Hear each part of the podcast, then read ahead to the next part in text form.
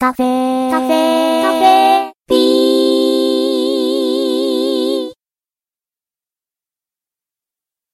去年の卒検去年じゃ今年か。今年の卒検の話から来年どうするか。でえっ、と今ざっくりやってるのがこの理学者2.0ね2.0って何やねんってこうなんとか2.0とかなんとか5.07.0っていうのが出てきてんねんけど、まあ、とりあえず2.0で理学者の2.0って何やっていうけどまあえっと理学者対策とか理学者対応とか理学者なんちゃらのまあ今までやってないことをやりましょうねみたいな話で、まあ、一応2.0という名前。で今年度の卒検でやってたのがここの w i f i のところと、えー、RF の話で w i f i は、えーと、プローブリクエスト、えーまあ、要するに、えーと、端末がアクセスポイントにつなぐときに出すプローブリクエストを拾ってそこから Mac アドレスを取ってまあ、人の動きをチェックしましょうねっていうところから始まってて、えー、去年はこれでマス学内全部を取りますよっていうのをやってで、えー、今年はそこから、えーとまあ、うちの学科の学生だけ取り出せないかなっていうのでそれをやってみましたよと。で、えーと、こっちはあくまで人の動きを取ってるって言ってるんだけど実は Mac を取ってて、えーと、端末の動きしか取ってないわけだね。取れてるのは端末の動きと。でただ、えーと1人が複数の端末を持ち歩いていることはあるけど1つの端末を複数の人が使いますっていうのはあまりないやろっていう前提で Mac が分かれば、まあ、人の動きが分かるっていう。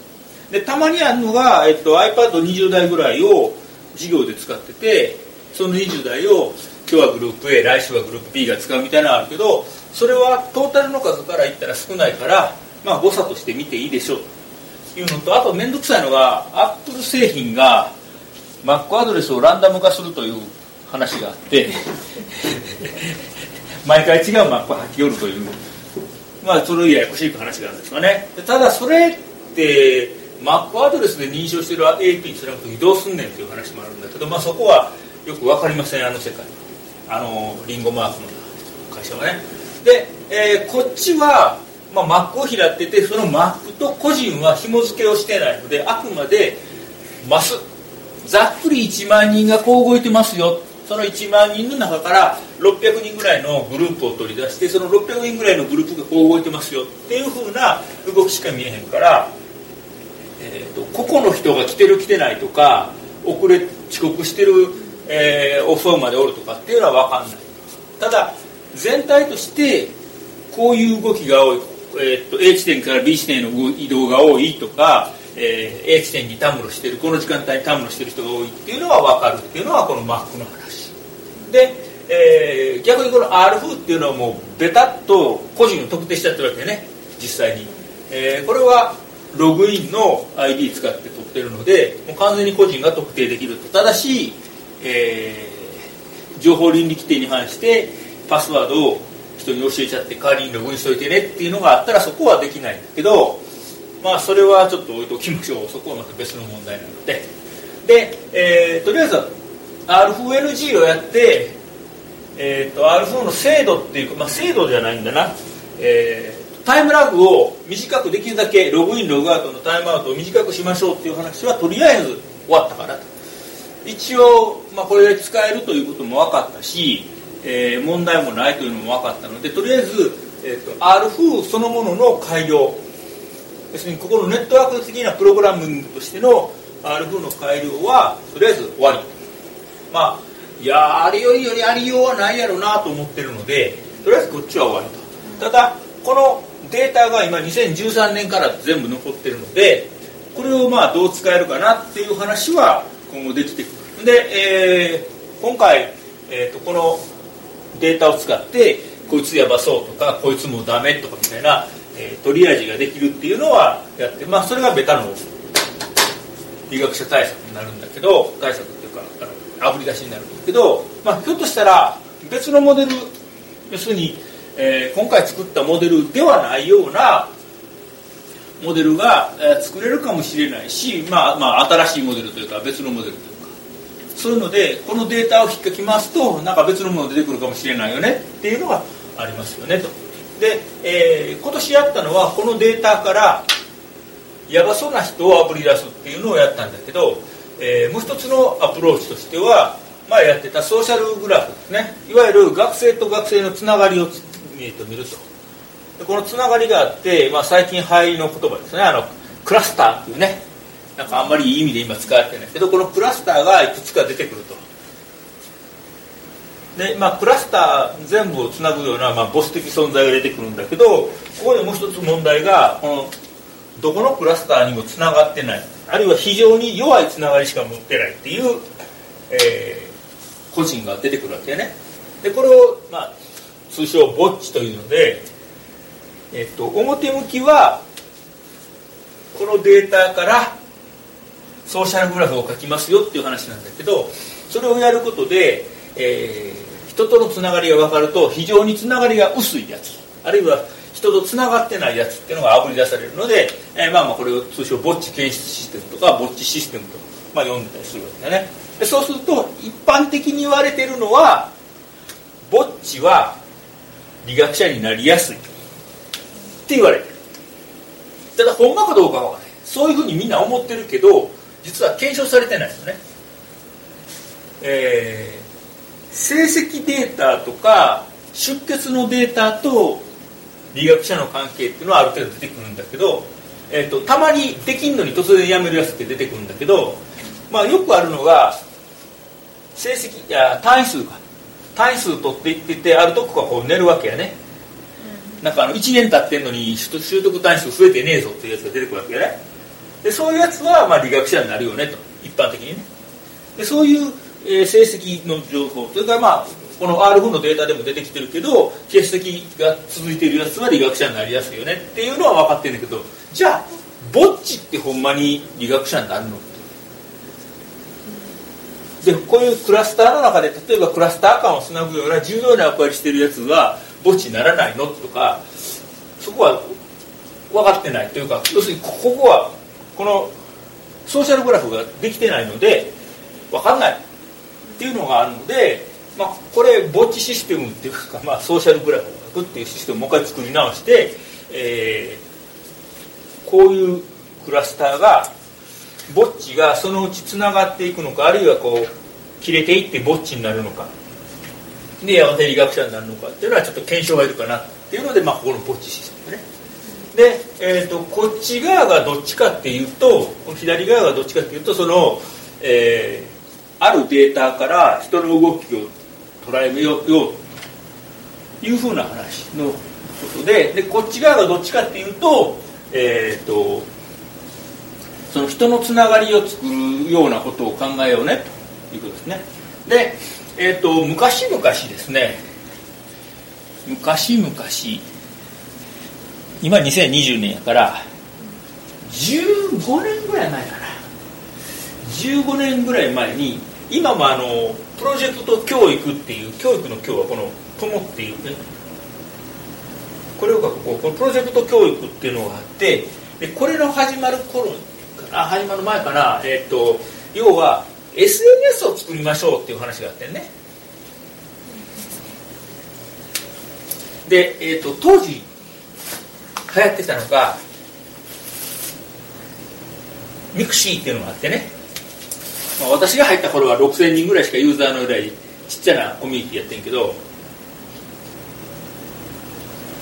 まあそれがドーンと流行ってて、まあ、今またあにゃにゃなまとこね。でえーっと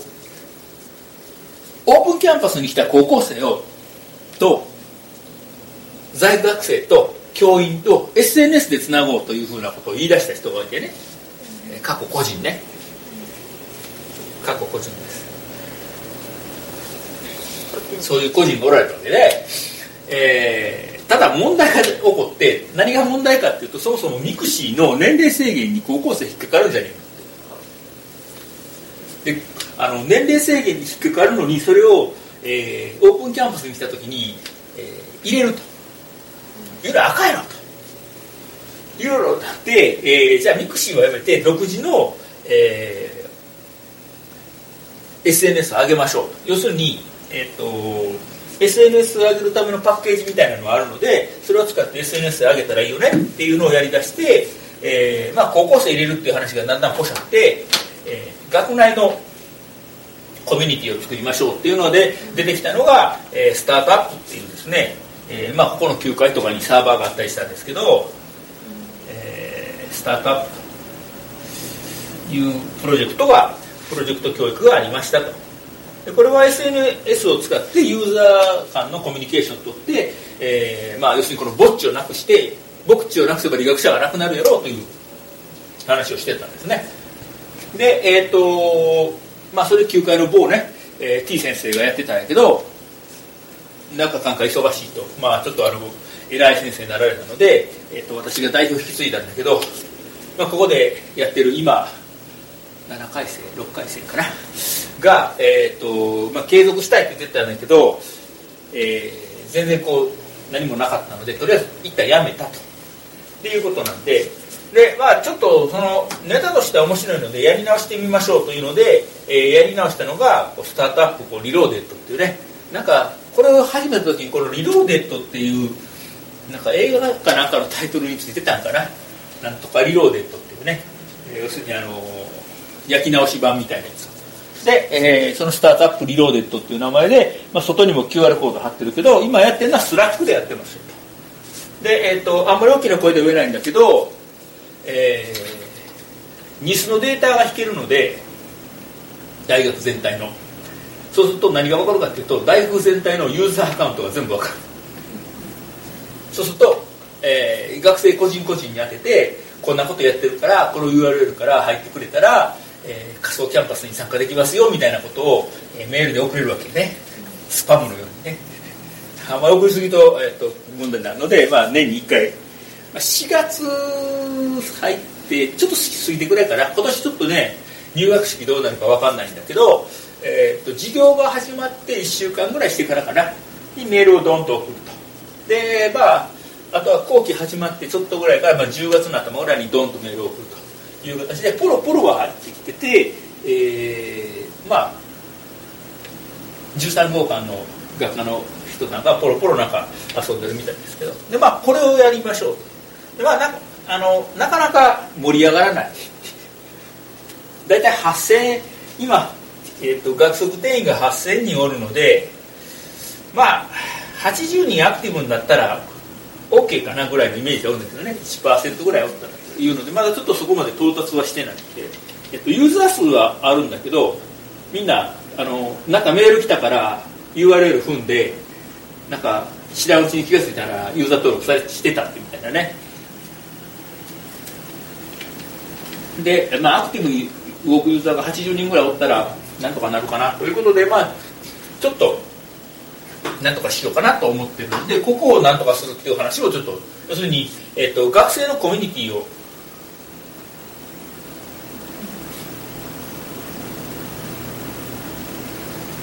コミュニティを作りましょうっていう話がまあ一つはあるかなと。で、えっ、と、前の一番最初やったスタートアップもなんかその学生のそのリアルな集まり、まあ、いわゆるオフミをやりたりするのでやるんだけどプログラミング講座みたいなのやったらなんか特定の学科の学生しか来へんやないかみたいなねだったんで、まあ、そういうのはちょっとあんまりやる気はなくてあのもう今の世界なんでネットの中で完結させてもいいかなと。あんまりリアルででリアルでその辺みんなおんねんからいいかなと。で、えー、ちょっとですね今、えー、もうちょっとどないか政府っていうのはここの話でえーと、学生のレベルが非常にまちまちになってきている。でまだうちは、えーと、合格最低点が高い。大きな声で言えないですけど合格最低点が高いと民度が高い。合格最低点が低いと民度が低いと言われてましてね。で詳しいことはあんまり言わない。でえっ、ー、とそれでもやっぱり結構いろいろおるわけでね。で例えば、えー、入学式があってまあ、またこの4月は、えー、危ういけど大体4月入学式の後に、えーと、新入生保護者懇談会っていうのがあるわけね。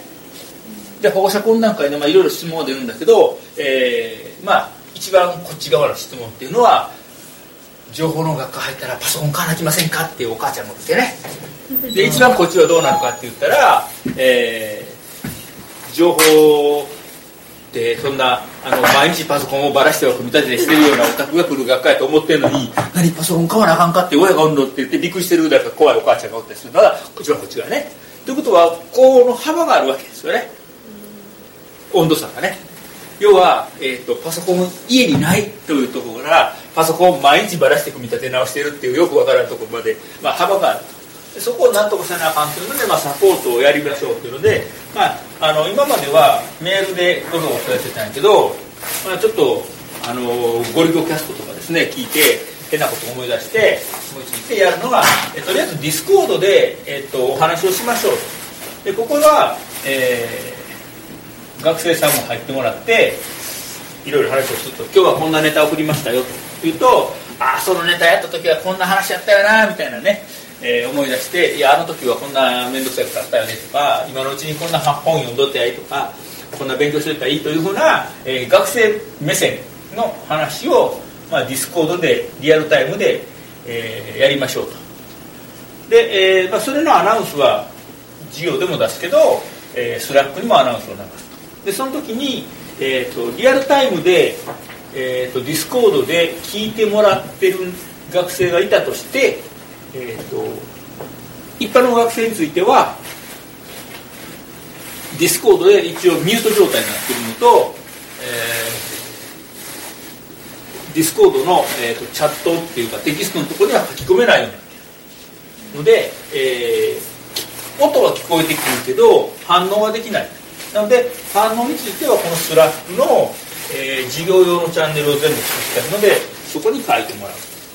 ということを考えてるわけね。でそうするとえー、喋ってる途中にそのチャンネルを見とった見とくとあるいはその、えー、生配信のちょっと前ぐらいにここになんか質問とか何か書いてあればそれに対して反応ができると。いうことですよね。でその、えー、反応に対して、えーと、このフィードバックっていうのは、えー、ディスコードの中でやるけどもそれはディスコードでリアルに聞くバージョンと、えー、ポッドキャスト通してやると。いうバージョンができるわけですよね。で、えーと、実はディスコード今制限かかってかけてないというか変な制限かけてないので実はこれえーと、ここ誰でも聞けちゃうんだよね。この誰でもっていうのはどういうことかっていうと、学外の人間でも聞けちゃうんでね。生中継に関しては。でこれを録音しといて、えー、ポッドキャストに持っていくということを考えてでここの、えーと、ディスコードで喋ったやつを録音してポッドキャストに持っていく部分は一応完成はした。今のところ、えーと、何回かテストやってもらってすで、えーと、に喋った音声がこの間2時間喋ったのかな？EP 入れてね。あれ2時間ぐらい入れた2時間入った。あのあの ET が入った2時間トークも1回ポッドキャストとして流してるのでそのまま流れてでえっ、ー、とここは割となんていうかな録音のデータだけ掘り込めばあとはスクリプトで自動で回してひょいってこう出るようにしてるので、えーと、ここは別に面倒面倒くさくない。ただこここれに関して言えば、まあ、このポッドキャストがどれぐらい使われてるかアクセスログを取らんといかんよねと。いう話だね。でこの有効性の検証とか、えー、こういうのができるっていうここが一つのまあテーマみたいなことがあ、ねえっと、ここでまあコミュニティ作るっていう話とここで有効性検証するよねっていうのが、えー、まあテーマになりそうなところですよね。で、えっと、こっちは誰でも聞けちゃうっていう話だったんですけどここのこっちに関しては実はこのデータは RSS と,、えー、と MP3 なんだけどあのアンカアンカーだと、えっと、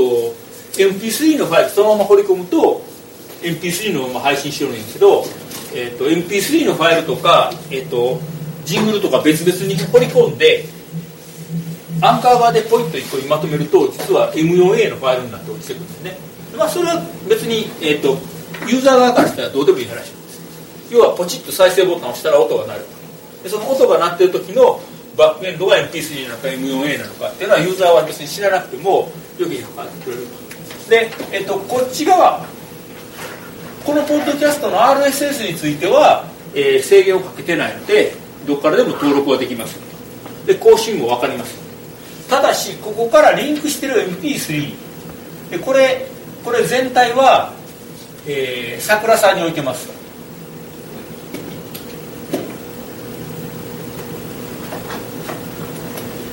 中の人は少し前まで言いましたけど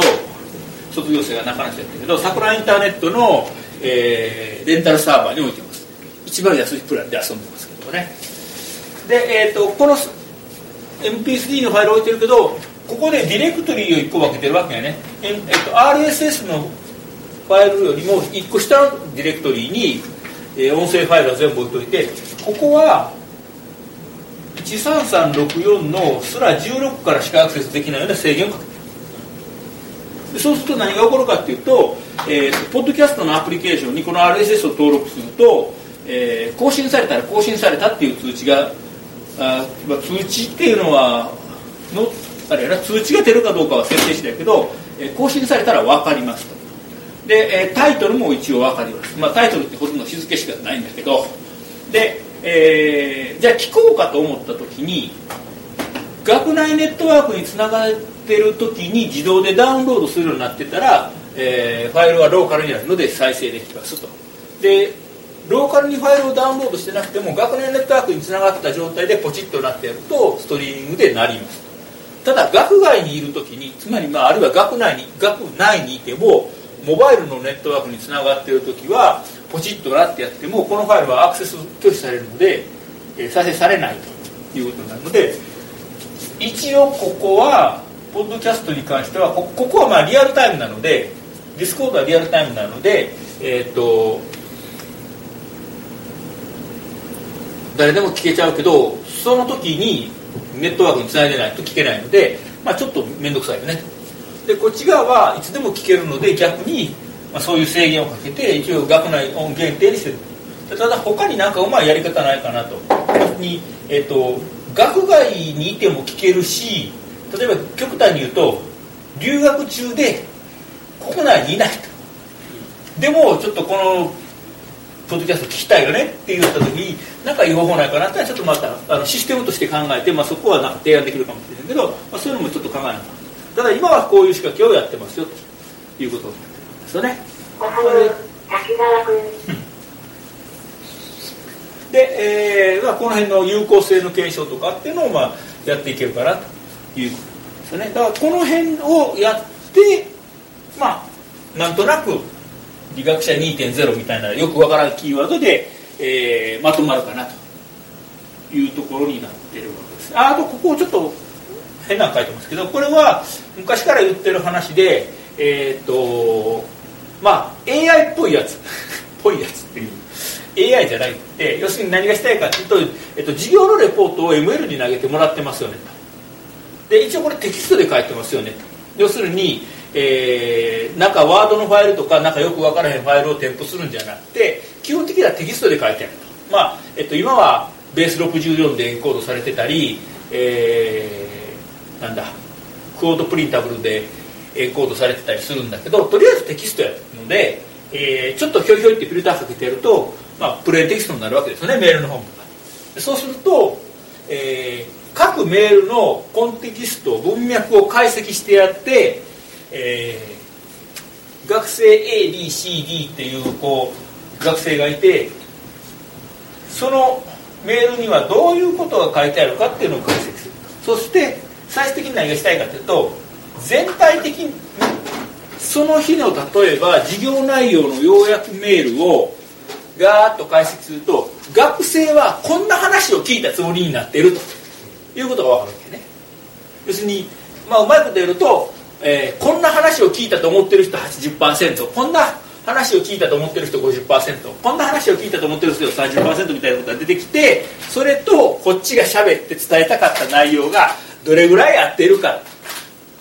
いやいや全然俺の言いたいことこいつら聞いてねえやんとかあここだけは聞いてんねんなと。8割方の人間はこの話は一応聞いてんねんな。ということが分かるので、えー、そんなんできたら面白いよねと。要するに言ったことが伝わってるかどうか確認